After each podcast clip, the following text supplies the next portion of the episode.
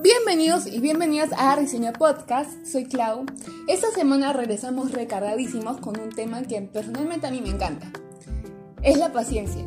La paciencia para lograr tus sueños. Yo soy una persona que era muy impaciente antes de la pandemia. En este tiempo he aprendido a hacer diversas cosas que me han servido a mejorar. Así que espero que les guste el siguiente capítulo. Las personas hoy en día buscan obtener lo que quieren al instante. A veces se tiene una meta o deseo y queremos que suceda lo más antes posible, sin saber que cada cosa que queramos conseguir toma tiempo, del cual depende de varios factores. Pero eso no quiere decir que sea imposible, sino que es un proceso, paso a paso, que va a depender mucho de ti.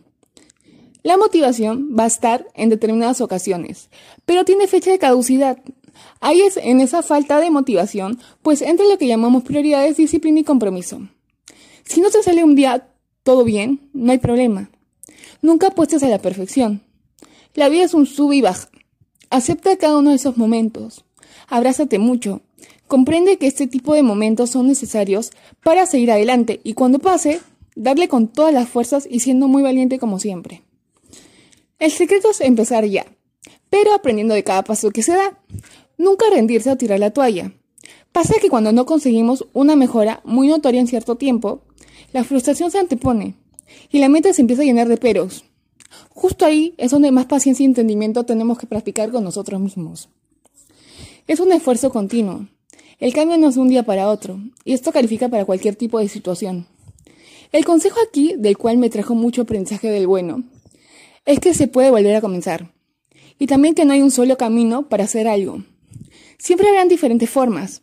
La cosa es probar la que mejor se acomode a cada uno. Si no te funciona, seguir intentándolo con otros métodos.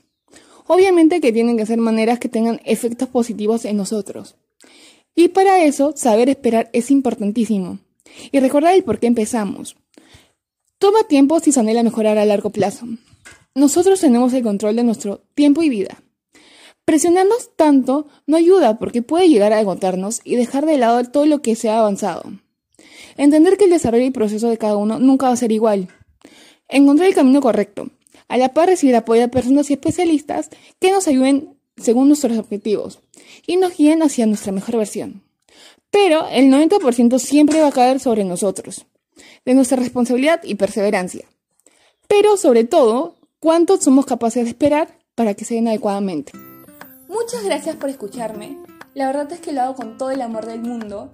Y bueno, espero que tengan una semana muy bonita, llena de amor, de paciencia sobre todo con nosotros mismos. Y nada, gracias. Nos vemos en el siguiente capítulo, no se lo pierdan.